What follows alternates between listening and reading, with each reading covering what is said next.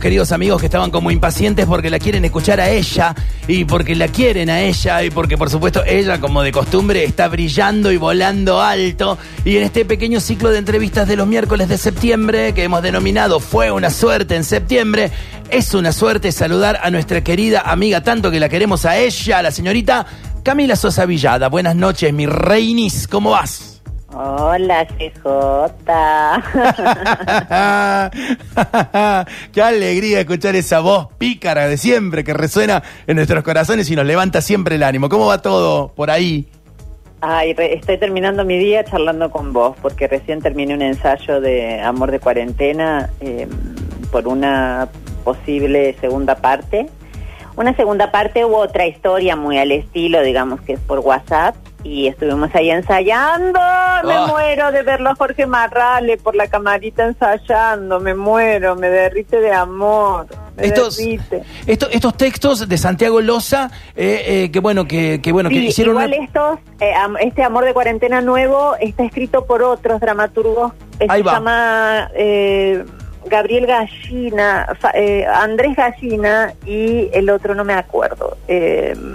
Que son, han, eh, no sé, eh, lo propusieron ahora, eh, como no fue tan bien, esa es la verdad, con el primero Claro. eh, quisieron hacer este porque además, la verdad es que además hay buena onda, es un buen clima de trabajo. Yo no sé si es por justamente la virtualidad, que no es que estamos ensayando una obra, porque tal vez ahí eh, sería distinto, pero eh, como tenemos buena onda, eh, surgió este y está buenísimo. Y hoy fue el primer ensayo, así que recién termino, terminé Wow. hace cinco minutos. Con la energía súper arriba. Y contanos cómo fue, porque la verdad que fue un éxito total este Amor en Cuarentena, con una propuesta muy diferente. Y vos que, que sos una actriz de teatro así, con todos los petates, eh, y que bueno, y que has eh, transcurrido, tus grandes éxitos han tenido que ver con el, por así decirlo, con el teatro clásico, ¿no? Con estar ahí, eh, de- desnudarte, dar todo, entregar tus, tu- tus obras siempre han sido de una entrega como bastante casi demencial, podríamos decir.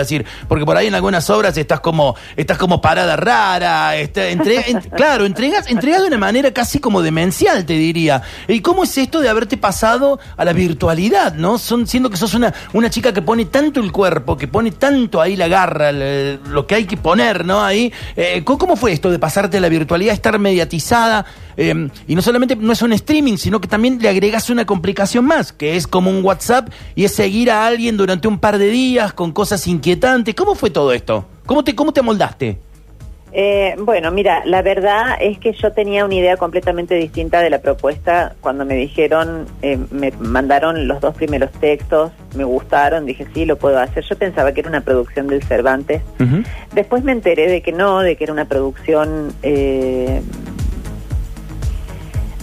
una cooperativa que la habían formado, bueno, Cacá, Celosa, eh, los productores, eh, etcétera. Y eh, yo me largué, qué sé yo, yo probé. Era eh, como decirte, mm, no había no había nada para hacer en la cuarentena y de repente me apareció esto. Eh, y dije, bueno, creo que lo puedo hacer. eh, con todas mis dudas, con todos mis bemoles, de que sí, porque solo tenía la posibilidad de transmitirlo con la voz. eh, y mm, bueno, después dije, bueno, creo que lo puedo hacer y lo hice. Y eh, me gustó. Y, y, y, y contanos un poquito de, también, bueno, porque este parece ser también en, en el marco de en el marco de que justamente una, una fucking pandemia está azotando a, a- está azotando a la humanidad entera y, y también, por supuesto, está azotando al teatro que fue que es uno de tus amores y que probablemente sea la última disciplina en abrir, que todavía no se logra establecer un protocolo, los casos no dejan, no bajan un poco y sin embargo siguen llegando como algunas propuestas y ya vamos a hablar de lo literario, por supuesto. Pero, pero ¿cómo te sentís en, eso? ¿Qué, ¿Cómo te pega el hecho de que, bueno, de que también tus obras, de que siempre tienen como un eterno, viste, como un, como un mito del eterno retorno, siempre están volviendo, digamos, te de, por ahí que te despedís, pero que siempre hay una, hay una, hay una vuelta, ya sea porque nosotros te queremos ver haciendo esos grandes éxitos, sino que también a lo mejor por ahí vos te gusta exhumarlos o resucitarlos, como vos quieras, pero, pero ¿cómo cómo te pegó esta cuestión de que estar ahí? Estás como encorsetada, ¿no? ¿Qué, qué haces para bajar el demonio? No, pero sabes que no, no me sentía encorsetada, me parece. Si me hubiera sentido encorsetada, capaz no lo hacía. Me sentí bastante libre, en realidad. eh, sentí que tenía muchísima libertad, me lo tomé así, me hice, el, me comí el viaje de que estaba mandando ese audio y eh, que estaba solo en mi casa, eh, como la oportunidad de tener una pequeña novela, un pequeño novelón para mí sola. Eh, y eso me parece que ayudó bastante. No, no lo pensé jamás como si fuera teatro, eh, para nada. Ah, ahí va, ahí va. Eh, es otra cosa y es interesante porque no es algo que esté hecho solo para el público, sino que también me lo inventaba para mí, para poder hacer esa historia. Eh, y eso fue lo que hizo que no sintiera jamás una falta de un espacio, de una luz, del público o de lo que fuera. Por supuesto que eso también lo extraño, que eso eh, lamentablemente en pandemia no se puede no se puede reemplazar con nada y ahí nos damos cuenta de la importancia de lo analógico del teatro, de lo importante que es estar presente en la obra, estar presente con el cuerpo, con la tensión, eh, que los actores se perciben con los ojos, no a través de una pantalla, que se los escucha respirar, viste, todas esas cosas que, que, son irreemplazables y que son una ceremonia. Es como la, gente esta que eh, eh, va a misa por, eh, por, por Instagram, no sé, por alguna por Zoom, viste y digo, qué poca idea de lo espiritual, de lo importante que es estar presente con el cuerpo en comunicación con otros. Bueno, eso no está pasando. Y no va a pasar hasta que no tengan eh, las, luces prendidas para pensar un protocolo que yo creo que se puede resolver, que puede generar además su propio ingreso, su propia ganancia, que hay lugares en Córdoba como el Teatro Griego que son al aire libre, eh, que son enormes, se pueden hacer eh, funciones ahí eh, de jueves a domingo si quieren. Sí, sí. Y ahora vienen los días lindos de calor. Pienso que tampoco eh, imaginan mucho como alternativas para que el teatro vuelva a funcionar. Porque además va a ser, vas a ver, un arte que va a ser una linda eh, eh, teoría sobre esto, que va a, a hacer una linda reflexión en torno a la pandemia. Y, y, vos, y vos como, como integrante de este gran colectivo teatral cordobés, que bueno, que está sufriendo eh, de, de, una manera, de, de, de, una manera, la verdad, bastante cruel el hecho de que hay mucha gente que bueno, que tenía, tenía armado su, su, digamos, su agenda, que la ha tenido que posponer quién sabe hasta para cuándo, pero, pero, pero no, no, no, no como una suerte de referente, sino como una integrante más de este cuerpo amoroso teatral cordobés que tantas alegrías nos da.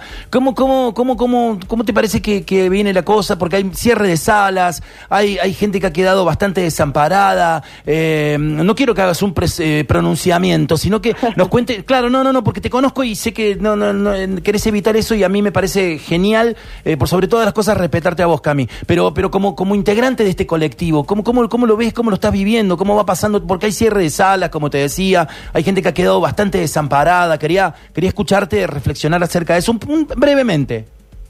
Bueno, yo creo que no está, no es la excepción a una situación tremenda, espantosa que estamos viviendo, que no es solamente la situación de cuarentena, sino también la estupidez, eh, la estupidez generalizada, viste, la uh -huh. cosa de contagio de la estupidez.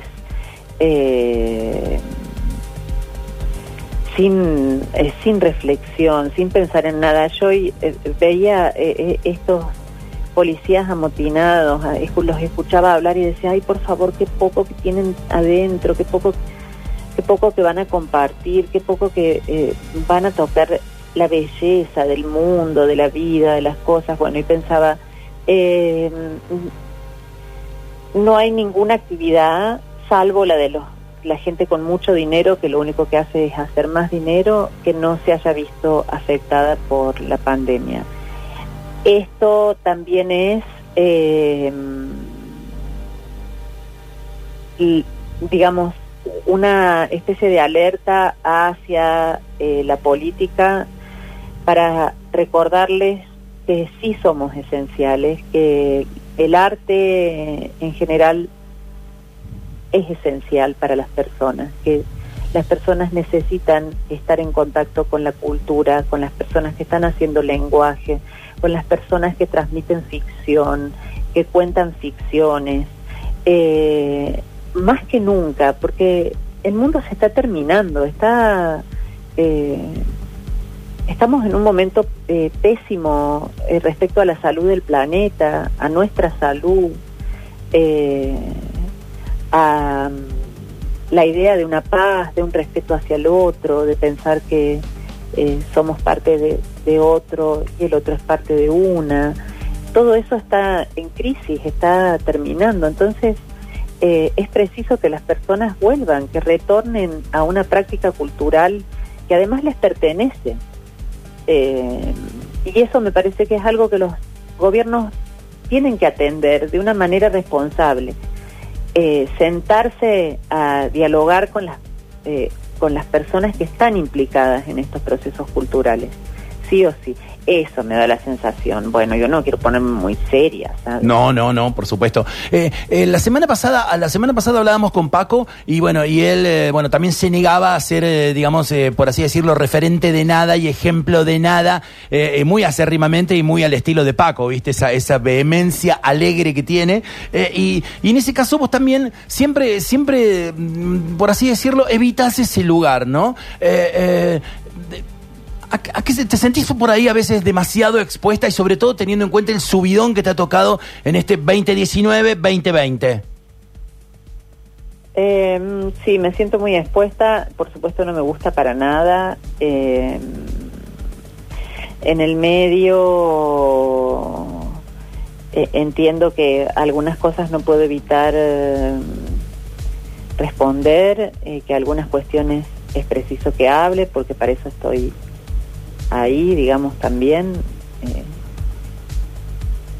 pero no no me gusta para nada, lo siento como una responsabilidad, una presión. Yo creo además que hay eh, el demand, o sea, es como demandarle a un eh, no sé cómo decirte, demandarle a un taxista la responsabilidad de eh, la infectología en una pandemia. Claro, claro. Eh, derivarle a un arquitecto eh, lo que compete a la filosofía, supongamos, no sé. Hay algo de eso, yo no puedo responder eh, sobre algunas cuestiones, me da muchísimo vértigo además verme en ese en ese borde, viste, así en ese acantilado, ver para abajo y decir, ay, tengo que responder algo serio, algo que ayude al colectivo trans, ponele, algo que ayude a, a las travestis de alguna manera, etcétera, y es una responsabilidad enorme que además lo único que logra es que diga estupideces. Después me veo en las notas y digo, ¿cómo soy capaz de decir esto? Y bueno, porque además te arrebatan, te hacen una pregunta que tenés que responder eh, inmediatamente, porque además el ritmo de la pandemia eh, te tiene ahí en una computadora, todo tiene que ser eficaz, todo tiene que funcionar mejor que en la vida real, eh, y bueno, te arrebatan. Pero no, no me gusta para nada estar ahí en ese papel. Pero lo que sí Paco terriblemente, te digo. lo que sí podemos decir que el cupo laboral trans ha sido una suerte como de luz pura en la oscuridad, ¿no? Ha sido como algo así, una no solamente una conquista enorme, de la cual falta mucho, obvio, pero que sí ha puesto como las cosas un poco más en su lugar. Dentro de toda esta desolación, digo, ¿no? es algo así como decir, bueno, una pequeña luz de esperanza, no todo está tan mierda como parece. Eh, ah, no, yo creo que sí, ¿eh? Que sí está eh, todo hecho mierda. No me digas. Sí, yo creo que sí, yo creo que estamos eh, pasando un muy mal momento, un momento muy feo. Es lamentable y tenemos que hacernos cargo de eso también, ¿viste? Así que estamos pasando un momento muy feo. sí creo que mm, esto que sucedió con el cupo laboral trans es una respuesta a que las travestis mejoraron, a que las travestis eh, se juntaron a hablar, eh, atendieron a sus referentas, eh, oyeron los consejos de esos primeros cuadros políticos que aparecieron en la historia de la lucha de las travestis, que las travestis empezaron a hacer cultura, empezaron a escribir, a actuar, a cantar, a recopilar información, a archivar fotografías, a producir conocimiento, a escribir una y otra vez eh, una historia. Em, bueno, eso que es una mejora entre nosotras, dentro de nosotras, porque también apareció con muchísima fuerza el feminismo y eso nos orientó hacia algún lugar, etcétera, hacen que luego Alberto decrete el cupo laboral trans en eh, Argentina en las dependencias públicas. Pero lo cierto es que está muy por detrás la sociedad, está muy por detrás de eso. Eh, no sé, yo estoy en las redes y atiendo todos los días a cómo de alguna u otra manera se me pone en algún momento del día en la piedra sacrificio, para sacrificios, ¿sabes? Y me desangran un rato porque dije tal cosa, porque Y yo lo único que leo ahí atrás es transfobia, transfobia, transfobia, transfobia, ¿no? Sí. Eh, y yo digo, bueno, yo estoy con todos mis privilegios aquí, ¿eh? Yo no tengo problemas de dinero, yo no tengo problemas de soledad, yo estoy bien cogidita todos los días, eh, eh, no me falta absolutamente nada, me, doy con todos mis gustos, eh, soy una persona respetada, preciosa, etcétera. Yo digo, si yo estoy siendo sometida a esto, yo no me quiero imaginar lo que pasa una chica ahorita si tienen que pararse en una ruta a atender camioneros por la noche. Claro. ¿Entiendes? Sí, obvio. Yo digo, ah, es muy grave lo que pasa. Es muy grave. Es tan grave como esto que hemos visto hoy de la policía bonaerense. Totalmente. Es decir, eh, eh, ver seres sin el más, la más mínima confección, con una naturaleza, con una belleza, con una diversidad, con nada, verlos allí armados y amedrentando a la gente como matones. Oye, eso es que no hemos mejorado nada. Eso sucedía hace 40, 50 años. Y sobre todo una, una eh, la, la, sensación, la tristeza de sentir que estamos involucionando, ¿no? Que a casi, a casi 40 años de, cumplir nuestra bendita democracia que tanto, tanto, tanto dolor costó conseguir, ver esto es como, te da una tristeza enorme porque involucionamos, no aprendimos nada. Sí, también es cierto que ahí eh, eh, no tenemos que perder de vista que están fogoneando y quemándole la cabeza a la gente desde los medios de comunicación todos los santos días. Y es un eh, fuego eterno de un lado y del otro, que va y que viene, que va y que viene. Y en muy pocas oportunidades hay chispazos de una ficción, hay chispazos chispazos de un relato diferente, hay una puerta entreabierta a la magia, algo que brille, algo que sea auténtico, algo que eh, incomode a las personas que lo ven y se sientan eh, desnudos por un momento. Eh, eso ya no pasa más. Lo único que hay es gente quemando la cabeza a otra. Exacto. Y eh, constantemente la línea de fuego, viste, y la grieta, y la grieta, y la grieta, y la grieta, y la grieta, y la grieta. Es agotador. Absolutamente. Absolutamente. Eh, y, y, me atrevo, me atrevo a decir, eh, enganchando un poquito lo que decías, me atrevo a decir que además de la belleza subyacente que subyace ahí, las malas no ha venido a, por así decir, curar un poquito este espanto? ¿No, venido, no sentís que toda la gente que se ha volcado, no solamente los lectores específicos, porque ya estamos adelante de un boom de ventas, y vos no pensás por ahí o no te aventurás a pensar que de pronto las malas ha sido también como una suerte de bálsamo, ha sido también eh, esa suerte de belleza que de pronto muchas personas que estamos, o que muchas personas que nos aferramos a cierta sensibilidad, ha venido como a curarnos, a darnos una caricia, aunque sea, ¿no lo pensaste o te aventuraste a pensarlo por ahí? Lo que pasa es que mm, eh, lo cierto es que hay una enorme cantidad de gente que no eh, se alivia con nada. ¿Entiendes? Sí. Que son muchos más que esos no sé cuántos libros puedo haber vendido yo. ¿Entiendes? Sí, sí. Eh, yo creo que lo terrible de todo esto es que hay personas que no leen, hay personas que no ven una película, hay personas que no se sientan un segundo a escuchar una canción, a sentir una canción. Eh, eso es lo tremendo. Eh, por supuesto, hay algunas determinadas vidas, porque además la, la práctica de la lectura es algo que todavía eh, tiene mucho de clase por detrás, entonces los libros no llegan de la misma manera a todos los lugares, entonces eh, bueno, las escritoras nos ponemos eh, malas porque nos roban los PDF. ya vamos, vamos a hablar de eso. no, se no se van a salvar, vamos, vamos, vamos, a, vamos a hablar de eso. Entonces, eh, yo digo, bueno, está bien, sí puede ser un alivio como lo es cualquier libro, en verdad. los libros son como estar a salvo verdaderamente. Yo, mira, el otro día hablaba con con alguien y eh, yo pensaba que no leía mucho. De repente se puso a hablarme de todos los libros que había leído y yo veía cómo se le cambió la textura de la mirada, ¿sabes? Se puso como brillante, de repente como si se le llenaran los ojos de lágrimas, pero no de lágrimas, sino como un brillo de eh, alegría. Yo digo, ese mismo brillo yo lo he tenido alguna vez cuando descubrí eh, cómo se podía tocar el mundo a través de las ficciones, a través de las mentiras, a través de los cuentos, de los chismes, de eh, eh, los teléfonos descompuestos, de las historias que iban y venían entre mis amigas, etcétera. y pensaba, bueno, eh, esa es la salvación de la literatura, esa es la salvación de la lectura, que es que te devuelve ese brillo a los ojos.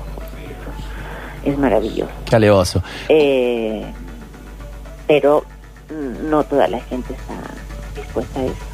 Eh, eh, Cami, ¿y cómo y, Las Malas comienza a ser traducido a distintos idiomas y comienza a llegar por toda Iberoamérica y además eh, súper auspiciosamente, lo cual a todos los que te queremos nos pone absolutamente muy, pero muy orgullosos y muy contentos además, porque se siente como un gol de todos, ¿viste? Se siente como un gol de la selección. para, para decirte, bueno, tengo que serte sincero, ¿viste? No, no, no puedo ser objetivo en esto, pero, pero, pero ah, va llegando, a esto iba mi pregunta, va llegando a distintos lugares, ¿no? Eh, que a lo mejor ni te los imaginabas. Uno, a lo mejor sí, cuando empezabas tu carrera decías, bueno, yo voy a hacer, nada, Tina Turner, Madonna, la voy a romper. Pero eh, ahora estás llegando efectivamente a distintos lugares. ¿Cómo pensás que ese viaje tan interior, cómo pensás que toda esa magia que has largado en, tu libro, en las malas, se está transformando en algún, como una suerte de lenguaje universal? ¿O cómo pensás que alguien de Croacia, un londinense, eh, o próximamente un americano, un español, un, un, un brasilero, van, a entender todo esto. ¿Cómo, qué, qué, qué, qué pensás? Que, ¿Cuál es la intermediación? ¿Cuál es la magia? Ay, porque nos ven como una especie en extinción, porque nos ven como una rareza en el paisaje. Están contemplando una Latinoamérica travesti, eso debe ser para ellos como un orgasmo, eh, como eh, lo cumbre de lo snob, ¿no? Así pensar en una travesti latinoamericana que escribe sobre la prostitución. Ah, le dan volverse loco. Pero, pero hay algo también que universaliza, ¿no? Porque también hay mucho amor, porque las malas también es, es, el amor, no solamente a la escritura, sino también a la vida, sino también a tus compañeras, a todos esos personajes entrañables que la surcan. Eh, ¿Vos también pensás que por ahí la gente conecta? Ojalá, Sí, mm, la verdad que no lo pienso, pero si conectan eh, está muy bien. Eh, yo creo que sí ha movido, bueno, me hago un poco la tarada también, pero yo creo que sí ha movido eh, sensibilidades, por supuesto, se ha tocado algunos corazones, algunos debe haber tocado, a otros no. sí creo fervientemente en esto de que es contemplado como, bueno, como es contemplada la literatura latinoamericana desde hace años. como son interpretadas las mujeres eh, desde hace años como extrañezas en, la, en el orden de lo prostático que tiene la literatura, ¿no? Como de lo hueval, como lo de como la testosterona literaria, eh, que es la norma. Eh, bueno, nos contemplan así en buena hora. que me contemplen como se les cante el culo, pero que me compren libros. Ahí va, perfecto. euros eh, y que eh, me pueda ir de vacaciones. Eh, y, y ya que estamos ahí, bueno, eh, hacemos alusión a, lo que habíamos, eh, digamos, nombrado muy por arriba antes, pero también eso, ¿no? De lo de la norma, porque es muy curioso. Yo lo, yo lo, yo lo observé con una perplejidad inédita que hacía mucho no, no tenía. Esa cuestión de ir en contra tuya por los PDFs y, y con una virulencia, como decir, loco, está, está, está disfrutando un éxito, calmate un poco. ¿Te calmas? Sí. Ay, estuvo precioso, porque además yo di una batalla elegantísima. Sí, no, sí, le metiste toda. Di una batalla elegantísima, ese yo en un momento me retiré, cuando volví volví con mucha altura, este y quedó el tendal y quedó el reguero de cadáveres en esa eh, pista y no fui yo, yo quedé íntegra, eh, pero he visto personas que yo admiraba, personas que yo tomaba muy en serio, que eh, me gustaban, que eh, con las que yo compartía muchísimas cosas, darse vuelta de esa manera cuando se les tocó el tema de su privilegio. Claro. Yo dije, ay, qué fuerte, oye, esa clase media, qué perfume, ay, qué espanto, diciendo, no, les, escribir no es un trabajo, hijos de puta, ¿cómo van a decir eso? Qué maldad, qué maldad. Bueno, fue agotador, la verdad, eh, pero yo no voy a permitir que me saquen un peso. Oye, me han sacado todo. Yo Claro. fui travesti, fui travesti en el 90, en los 90. Imagínate.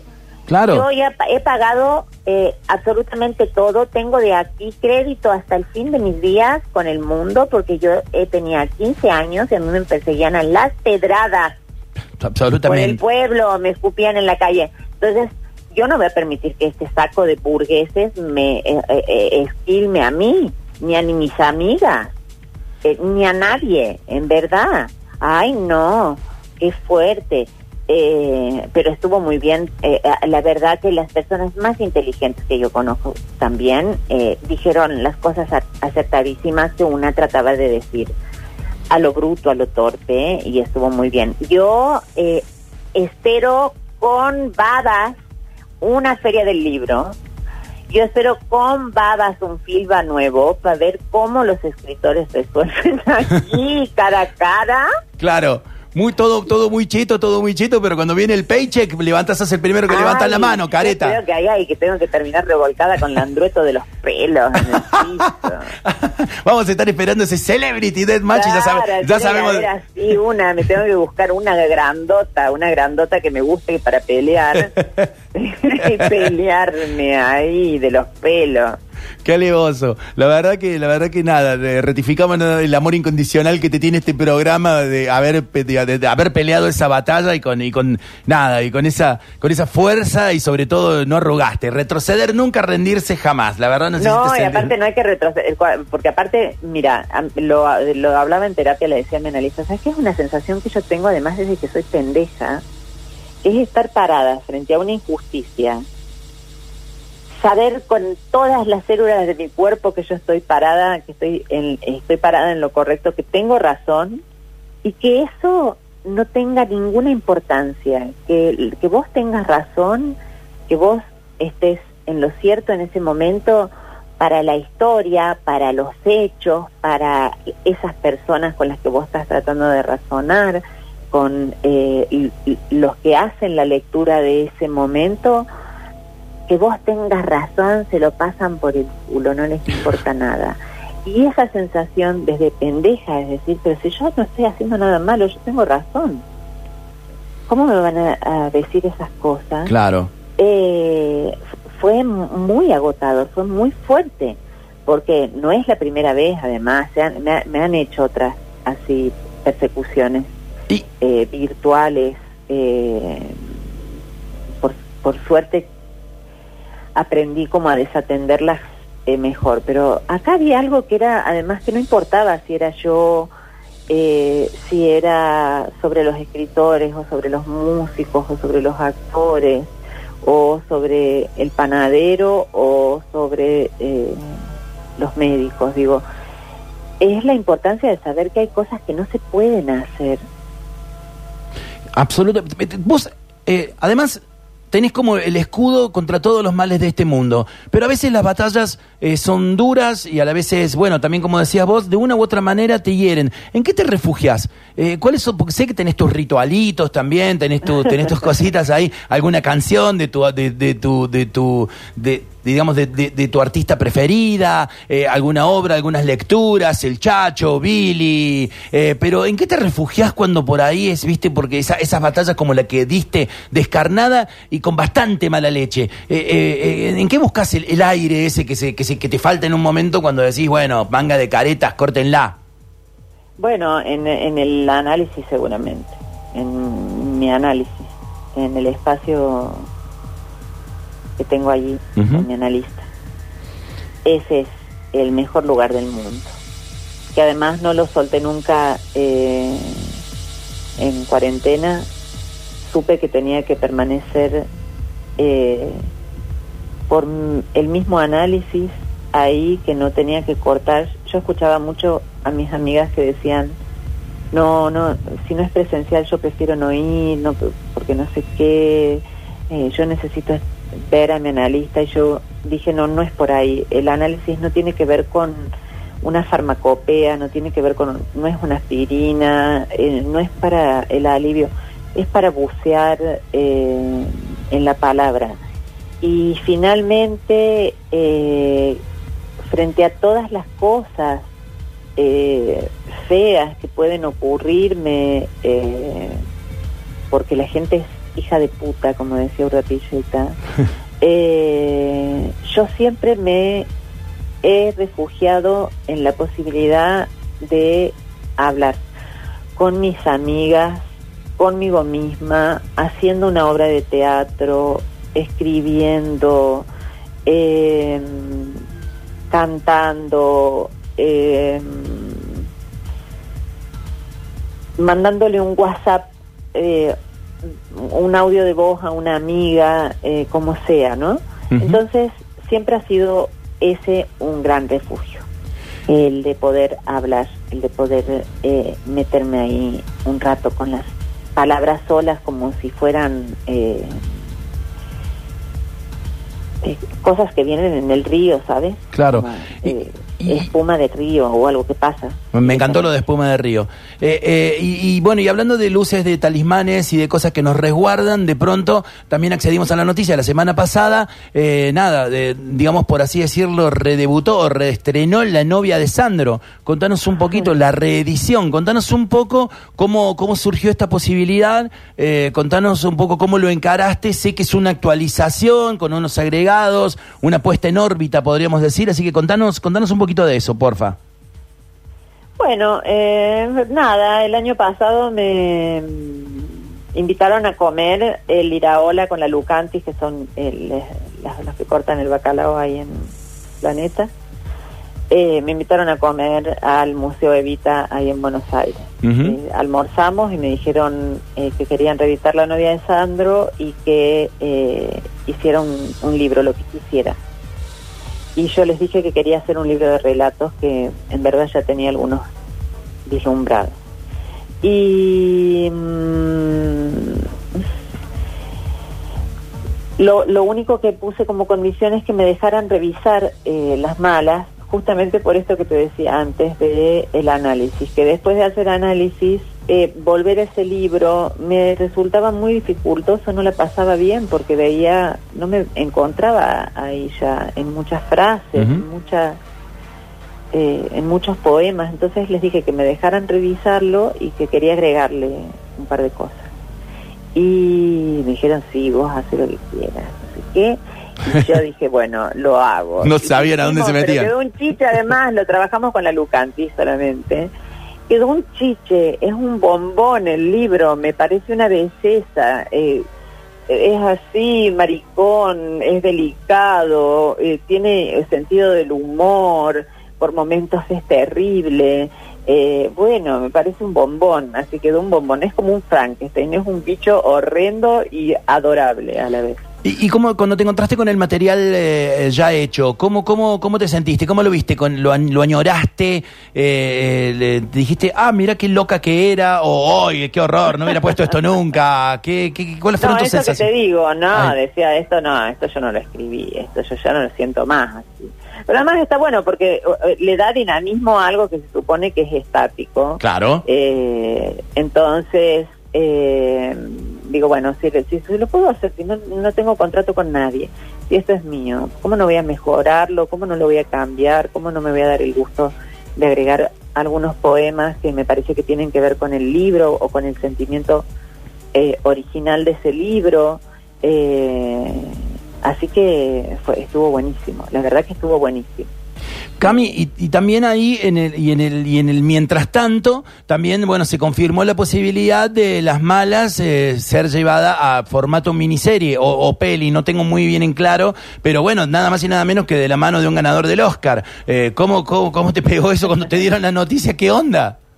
Ay, mira, yo estaba muy emocionada porque me, eh, eh, me parece, eh, Armando Boy me parece un bombón. eh, la verdad. Hay que tener tratos con un chico guapo, así, bien guapo, viste, perfumadito, se lo ve todo el tiempo. Yo digo, ay, qué lindo es tener un trato con una persona que me parece atractiva. Pero este, no sé mucho más que eso, ¿eh? No, no se sabe mucho más. Eh, están ahí. Tienen que conseguir el dinero. Ah, primero, bien. Porque todo es dinero. Claro, claro, pero pero Todos bueno, son dólares, todo es ahora, todos son dólares. Que llueva. dinero. Que llueva, carajo. Pero, eh, pero tuviste, pero por lo menos te reservaste, por así decirlo, eh, algún cierto tipo de, de- de poder para tener que ver en la adaptación o en algún personaje. ¿Te reservaste alguna carta ahí? ¿O simplemente vas a entregar el material y bueno, em, nada? O, o hay un cierto poder de veto? No me gusta decirlo de esa manera porque estamos hablando de, de belleza. Pero, pero ¿te reservaste algo? Sí, me reservé varias cosas. Bien. me reservé algunas eh, condiciones que ellos aceptaron, que estuvo muy bien respecto a eh, también el cupo trans dentro de la filmación, Oh, genial. Que sea como una experiencia esa también, digo, no solamente que sean eh, actrices, que si maquilladoras, bienvenidas sean, que si iluminadoras, digamos que se, eso sea una posibilidad o en el catering o donde sea. Y eh, yo les pedí un personaje también, en el caso de que se haga, que todo el mundo quedó muy sorprendido yo del personaje que yo pedí. Eh, y nada más. Bueno, es un trato bastante, bastante, bastante copado. Ah, bueno, y esto, y ellos quieren que, por supuesto, ellos quieren que esté eh, ahí como atrás del- de los guiones y todo eso, pero no sé, la verdad, si tengo ganas de enfrentarme a eso. Además, yo ya tengo experiencia de guionar para televisión, hacer uh, miniseries. Claro, trabajaste con Vancouver. claro, con el Javi. eh, y eh, no es un lenguaje que me quede cómodo, el lenguaje audiovisual, la verdad. Bien. Bueno, pero por lo menos cierta incidencia como, como para estar ahí poniendo cierta cierto orden hay, digamos. Sí, igual sabes que no sé si tengo ganas de tener ese, ese eh, o sea, supongo que cuando esto eh, arranque, si es que arranca, eh, decidiré, pero sabes que ahora no sé si yo eh, siento que sea necesario tener eh, incidencia en algo que no, o sea, ya no es el libro. Yo hice un libro, Claro. ¿viste? Eh, no sé, está más, es más allá de la historia, eh, porque ellos de última lo que hacen es pagar por una idea, eh, pagarme a mí por una idea original, ¿no? Ujú, sí. Eh, pero me parece que también está bueno soltarlo. Si no depende de mí absolutamente, mejor decir, bueno, que lo haga otro. Eh, y eso te iba a preguntar, Cami, también. De, de- ¿Sentís que de una u otra manera, si bien está, está cosechando éxitos por todos lados, también has soltado un poco las malas? ¿Estás dejando eh, que esto y esto es una pregunta, ¿no? ¿Estás dejando que, que bueno que ya tome su propio camino? Eh, sí, pero eh, me pasa con todo, ¿eh? Me pasa con cualquier eh, cosa que hago, no, no soy muy nostal- nostálgica, no soy de quedarme muy colgada con las cosas que voy haciendo. Me olvido, además, porque tengo muchas cosas en la cabeza, entonces si yo acumulo melancolía, si yo acumulo añoranza eh, eh, por las cosas que pasaron, por, viste, por muy buenas que sean o por muy malas también, porque también una nunca sabe qué es lo que extraña verdaderamente de las cosas. Claro, sí. Eh, prefiero ocuparme en otro, en, en otra cosa. Yo creo que solamente me quedo prendida a los hombres que eh, como es algo muy fácil, eh, eh, se lidia muy sencillamente con eso, con eh, quedarse enganchada con alguien o lo que sea. Yo puedo estar mis tres añitos haciendo duelo Sí. por alguno, o años más también. eh, en el medio me voy entreteniendo, por supuesto. Por Estoy- supuesto, claro. Estoy en el baile, digamos. eh, nunca he dejado yo de bailar, pero este es sencillo, porque eso, eso es un es un drama, ¿viste? Eso es cosa de ponerse un, un vestido, irse a la cova del drag, tomarse un trago en la barra, qué sé yo, eh, coquetear con, con los tipos que pasan y todo se acercan. ¿Cómo, cómo ¿Cómo brilla esa barra cuando estás ahí presente? De verdad, ¿eh? ¿cómo se nota así una, una refulgura, así una, una Soy cuestión? la cosita más, más linda de toda la barra esa soy yo. Oye, No, eso yo lo, lo- lo tengo muy claro. Olvídate, cada vez que cada vez que abrís la puerta ya sabes que está Camila de una. Eh, pues. los vagos, ¿eh? Se vuelven locos porque me ven cruzar las piernas con minifalda y se vuelven locos. Bueno, eh, eh, pero se soluciona fácil. En cambio, si yo tengo nostalgia por las malas, por la historia y todo lo demás, imagínate la locura que me puede Claro. llegar a agarrar. Claro, claro, sí, sí. Eh, y, y con respecto a, por ejemplo, hemos estado hablando con muchos, con muchos a partir de, de nuestra vuelta al aire también venimos hablando con muchos artistas, ¿no? Eh, de distintas disciplinas y todos nos contaban, y esto es, es una pregunta recurrente que le hacemos a cada uno, porque bueno, de pronto en este contexto pandémico a muchos les tocó bajón, a muchos les tocó como fertilidad, les dio eh, inspiración. ¿A vos qué onda? Eh, o, o a lo mejor unos alternan así momentos como se ha extendido tanto, también unos alternan unos momentos con otros. ¿A vos cómo, cómo te ha tocado? ¿Cómo, cómo, cómo te va pegando la encerrona? Eh, mira, a mí me pegó perfecto, a mí me pegó como un clonazepam. Eh, después en un momento también es cierto que no paré de trabajar. Eh, tuve unas semanas ahora, todas estas semanas fueron de prensa eh, afuera, eh, constantemente responder, responder, responder. Tuve nueve horas de eh, preguntas por día ¡Wow! fue muy agotador. Eh, eh, y me pasaba, salía de una, tenía otra, me pasaba, me avisaban que tenía otra, acá tenía con tal, acá tenía que salir con tal, bla, bla, bla, tenía que responder, escribir una cosa, mandar otra, bueno, era todo eh, mucho y agotador.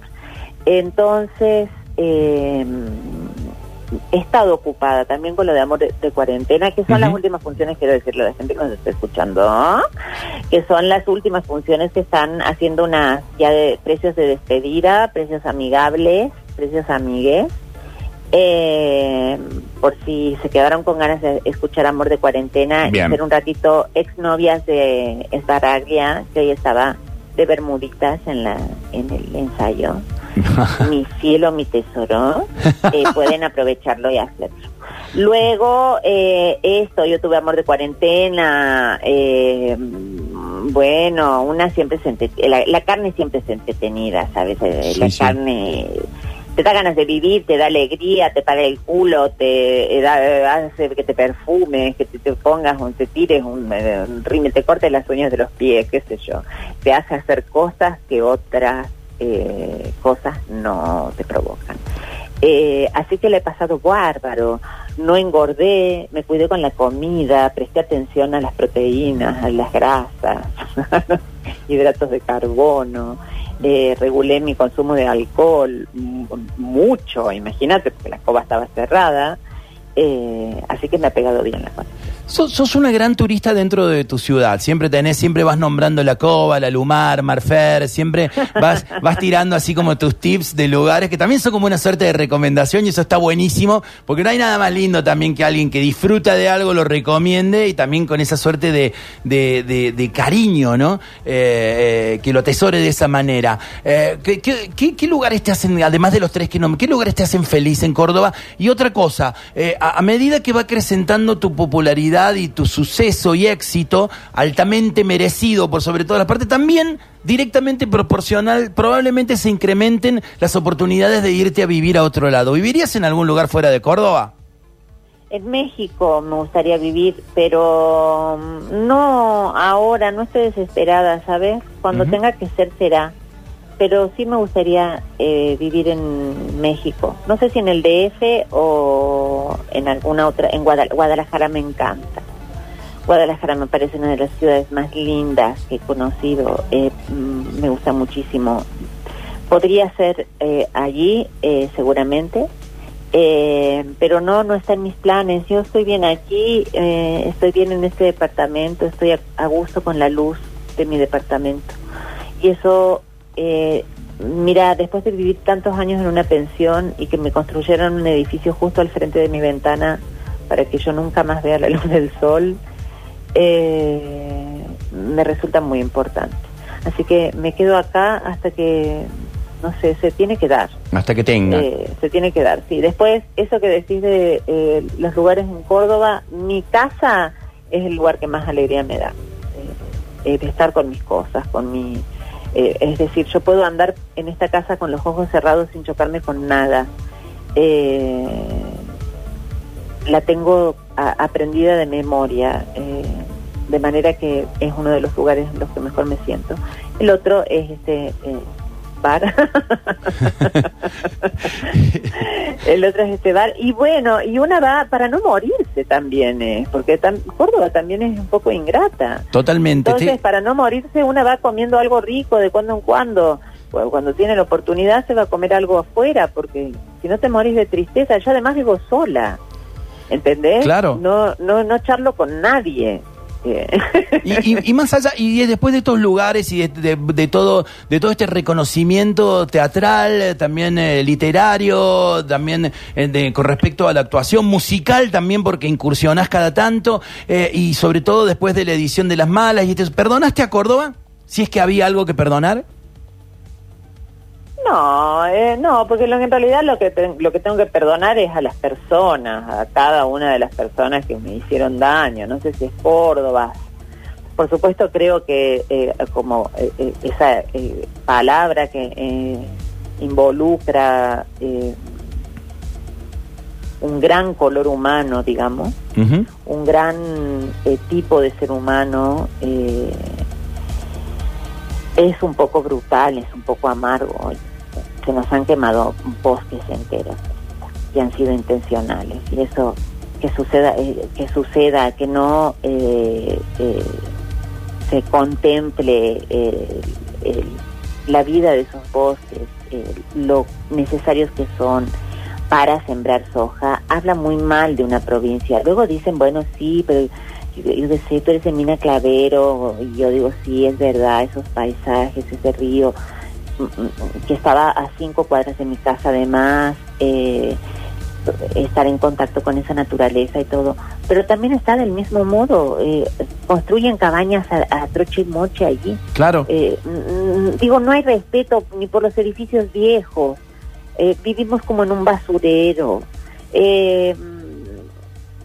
las calles son angostas, las veredas están destruidas, todo está sucio.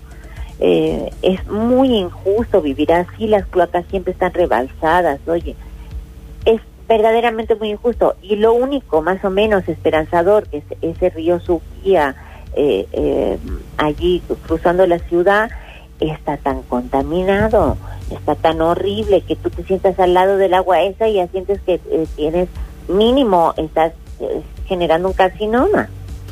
¿Por, qué, por, qué, ¿Por qué nos castigan de esa manera? ¿Por qué toda esta gente, y en esto me incluye, eh, toda la gente que nos, que digamos, por así decirlo, que nos saluda por izquierda y nos, eh, y, nos niega por derecha? Eh, ¿Por qué nos hace todo este daño? Ay, porque nos odian, vos sabés que... Sí, vos, bueno, tremendo. Creo que sí, que nos tremendo, odian. sí. Aca- acabas de dar en el clavo, de verdad. Es, es una, eh, pero me siento emparentado en esa historia porque formamos parte de ese grupo todos y nos odian, de verdad. Sí, no, no, no, no puede ser, además que sea tan evidente cómo se enriquecen. Digo, las, las mayores fortunas son entre políticos y periodistas. ¿Qué es esto? Es- es- ¿Cómo vamos a vivir así? No, no, yo creo que está todo mal, que hay que barajar y dar de nuevo. Viste, la Duraz decía una cosa maravillosa. Ella decía, hay que quemar hasta el último libro de la universidad, guardado en la biblioteca de una universidad. No hay que dejar nada, no hay que dejar rastro, ni nombre, ni nada. Hay que quemarlo todo y empezar todo de nuevo. Eh, eh. Yo creo que hay algo de eso que tenemos que hacer. Claro, pero el problema es que en esta ciudad nos van a lotear, Cami, si después quemamos todo. Salen los lotes al toque, sale el condominio cerrado al toque, Cami, ese es el problema. O nos pega la policía. o También. nos pega la policía. También. Che, eh, Cami, bueno, ¿y cuáles, si, si bien no hay ningún tipo de certeza, no sabemos, pero cuáles son los planes más o menos? Tenemos, eh, bueno, la- la- las malas que sigue por otra, ¿cuál es la, cuál- el número reedición número cuánto? Eh, creo que va por la décima ahorita, o por, Va la, no- por- la- la ¡Wow! novena, la ¡Wow! novena, la novena, la novena. Wow, qué alevoso. Bueno, eh, la novia de Sandro, que la pueden conseguir, la pueden conseguir en todas las librerías. Por supuesto, tu librería preferida es Rubén Libros, pero también es, eh, bueno, en esta pandemia también hemos hablado mucho con los libreros. Hay formato delivery, así que, bueno, también si no podés salir de tu casa, te recomendamos que no salgas, pero también podés conseguir las malas. Contanos un poquito de cómo hay que hacer para encontrarnos en, en, digamos, con, con la, bueno, esta suerte de obra, o no se lo digo entrecomillando, eh, obra de teatro que estás haciendo vía WhatsApp con un montón de reconocidos artistas. ¿Cómo se hace para encontrarte? Eh, van a Alternativa Teatral, buscan Amor de Cuarentena y ahí les va a salir toda la información que necesitan para recibir esos 14 días mensajes de amor. ¡Wow! ¿Qué cosas te duraron 14 días? ¿Qué otras cosas te han durado 14 días? Ay, eh, eh, comida en la heladera me puede durar años. Tengo una proboleta desde que empezó la cuarentena, imagínate. Eh, compro cosas porque me tiento, porque las veo, porque digo, ay, esto lo puedo cocinar con tal cosa, pero después el clima no me acompaña, no, me, no, no tengo los ingredientes. Cuando me dispongo a cocinarla, eh, me caen visitas, entonces digo, bueno, no voy a comer. Entonces, eh, me dura mucho la comida, me dura 14 días, eh, una docena de huevos me puede durar eh, 14 días, más o menos. Eh, ¿Qué más? Eh, bueno, hay cosas que me duran mucho más.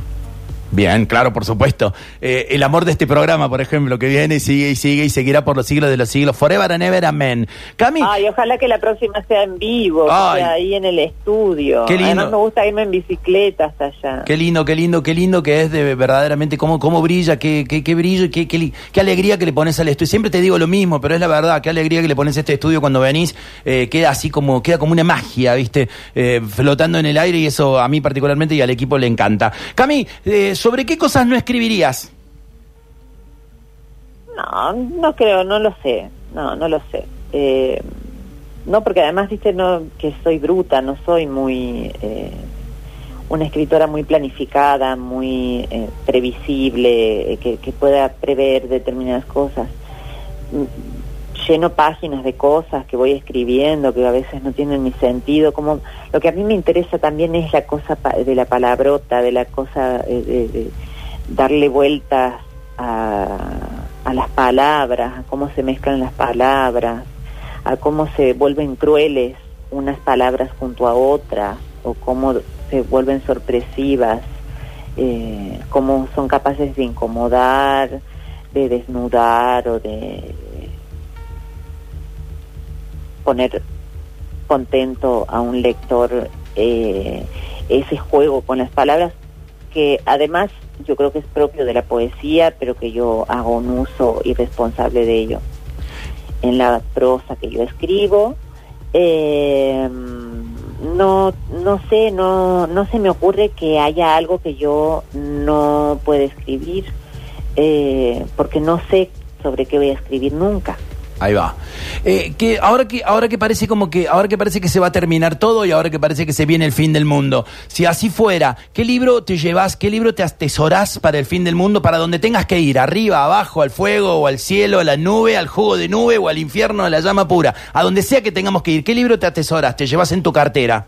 Mira, hay uno que no leí, que le tengo ganas desde hace un montón de años, pero está carísimo, que ahora ya me lo voy a ir a comprar, que es uno de Svetlana Alexievich, que es, es eh, ay, ¿cómo se llama? Es sobre la perestroika y sobre la caída del...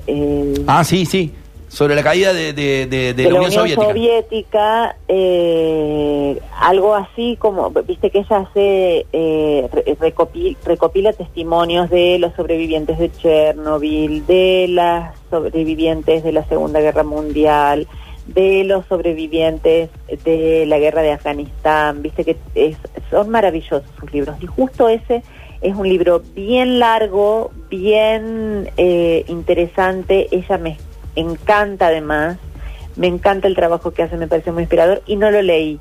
Eh, creo que sería la condición llevarme un libro que no leí. Claro, ahí va. Eh, eh, y por ejemplo, ¿y qué canción, qué canción te irías cantando? ¿Te irías tarareando? Se va acabando, viste como el gran final es Sunset Boulevard, viste, y te vas caminando así. ¿Y qué canción te vas tarareando? Ay, qué difícil. Ahora estoy con Procuro Olvidarte, seguramente, la que me agarre en ese momento. Ahora estoy con Procuro Olvidarte. Ay, qué lindo. Hermosa canción. Ah. Hermosa canción. Le está ah. O sea, vas dejando todo atrás. Ese, ese es puro, puro, digamos, estoy prendiendo fuego el pasado, me voy. Este... Sí, pero es así, la, la que me agarre, la que venga, la que quede en el teléfono, la que se puede escuchar todavía. Bien. que recuerde. ¿Cuál es el principio del libro que te ha conmovido más? Así, ¿cuál fue de decir que abriste un libro sabiendo tu pasión por la lectura, que abriste y dijiste, wow, la primera frase que dijiste, ah, la pelota, esto va a estar bueno, pase lo que pase? Mira, no sé, no sé si pensé eso, pero cuando yo leí el principio de La Casa de los Espíritus de Isabel Allende, yo era pendeja, yo a haber tenido 11 años creo cuando la leí a La Casa de los Espíritus que decía, Barrabás llegó a la familia por vía marítima. Empezaba así. Eso me pareció una genialidad, me pareció una belleza, porque además eh, Barrabás, ¿viste ese nombre? Ese nombre. Yo, y era un perro negro gigante que tumbaba todo. Eh, bueno, me pareció maravilloso ese comienzo, digo, como eh, experiencia de ser una criatura que se mete a ese mundo, además, donde cogían, tenía escenas, me acuerdo, así eróticas y todo, me fascinó. ¿Qué, qué, qué momento para, para qué momento te atesorarías, te llevarías con vos? Un momento de, de, tu vida, así qué recuerdo, si te permitieran llevarte un recuerdo, una emoción, un momento, ¿cuál sería? Ay, mira, Bueno, eh, el, mar, me parece que esa, vez que estuve en, Recife, ahí donde empiezan los corales de eh, toda Centroamérica, eh, del Caribe, ah, ese fue creo uno de los momentos más importantes de mi vida. Y para, y para terminar, esta pregunta ya la has respondido, pero bueno, el público se renueva y vos también, eh, querida. Así que ya la respondiste como cuatro veces, pero me encanta porque nunca fue igual. Así que, eh, lo cual demuestra que, diste, sigue habiendo alternativas a esto. Pero, pero bueno, antes de hacértela, te quiero agradecer enormemente eh, que hayas sido parte de, bueno, de esta invitación, de, de, esta, de estas entrevistas en septiembre. Y bueno, y además por tu enorme gentileza para con el programa siempre. No importa no importa qué hagas, a dónde estés, a dónde vayas o de dónde vengas, siempre sos una genia, una divina para con este programa. Eh, y bueno, te lo quiero agradecer realmente. Por ahí, viste, dicen la humildad de los grandes y todo eso es un lugar común, pero yo siempre digo que funciona. Y lo has demostrado con nosotros a lo largo de todos los años. Esta semana nos hemos estado acordando con Pablito Durio, hace cuánto que ya venís y charlas y, y entregás tu magia, tu arte, tu corazón, tu amor para este programa y para toda la gente. Y eso es inolvidable. Te lo quiero agradecer y bueno, y es un agradecimiento que va casi como eterno, encadenado como el amor que te tengo. Así que, así que bueno, muchas gracias por eso, Cami, de verdad te lo digo. ¿eh? Ay, no, por favor, no es por humildad de más, eh. todo lo contrario. Bien. este, el agradecimiento es eterno. Y entonces resulta que Cami está cerca de ese mar que tanto quiere. Y, bueno, y resulta que está en un hotel y eh, pasando la bomba como solamente ella sabe pasarlo. Y de pronto, bueno, resulta que estás en una habitación de ese hotel, pero ese hotel lamentablemente se prende fuego. Y tenés que escribir una carta de amor. Y resulta que entonces Camila Sosa Villada tiene que escribir una carta de amor desde una habitación de un hotel en llamas. ¿Cómo empieza esa carta, querida amiga, cara amiga? Eh, me, tengo que cambiar de hotel porque se está prendiendo fuego, anda, sacate un pasaje, yo te lo pago, sacate un pasaje y venite. Eso diría. un gracias enorme, un lujo tremendo tenerte acá, Cami, de verdad. Eh, te queremos mucho y te mandamos un oh. gran abrazo y que siga, que siga, que siga, que siga todo esto para vos que tanta falta nos haces y que tan lindos nos haces y tanto nos redimís, de verdad, de verdad. Gracias. Bueno, gracias. Beso y nos vemos ahí en el bar. Por supuesto. Así, pasaba Camila Sosa Villada. Una vez más fue magia. Eh, la despedimos con estas canciones. Ahí va.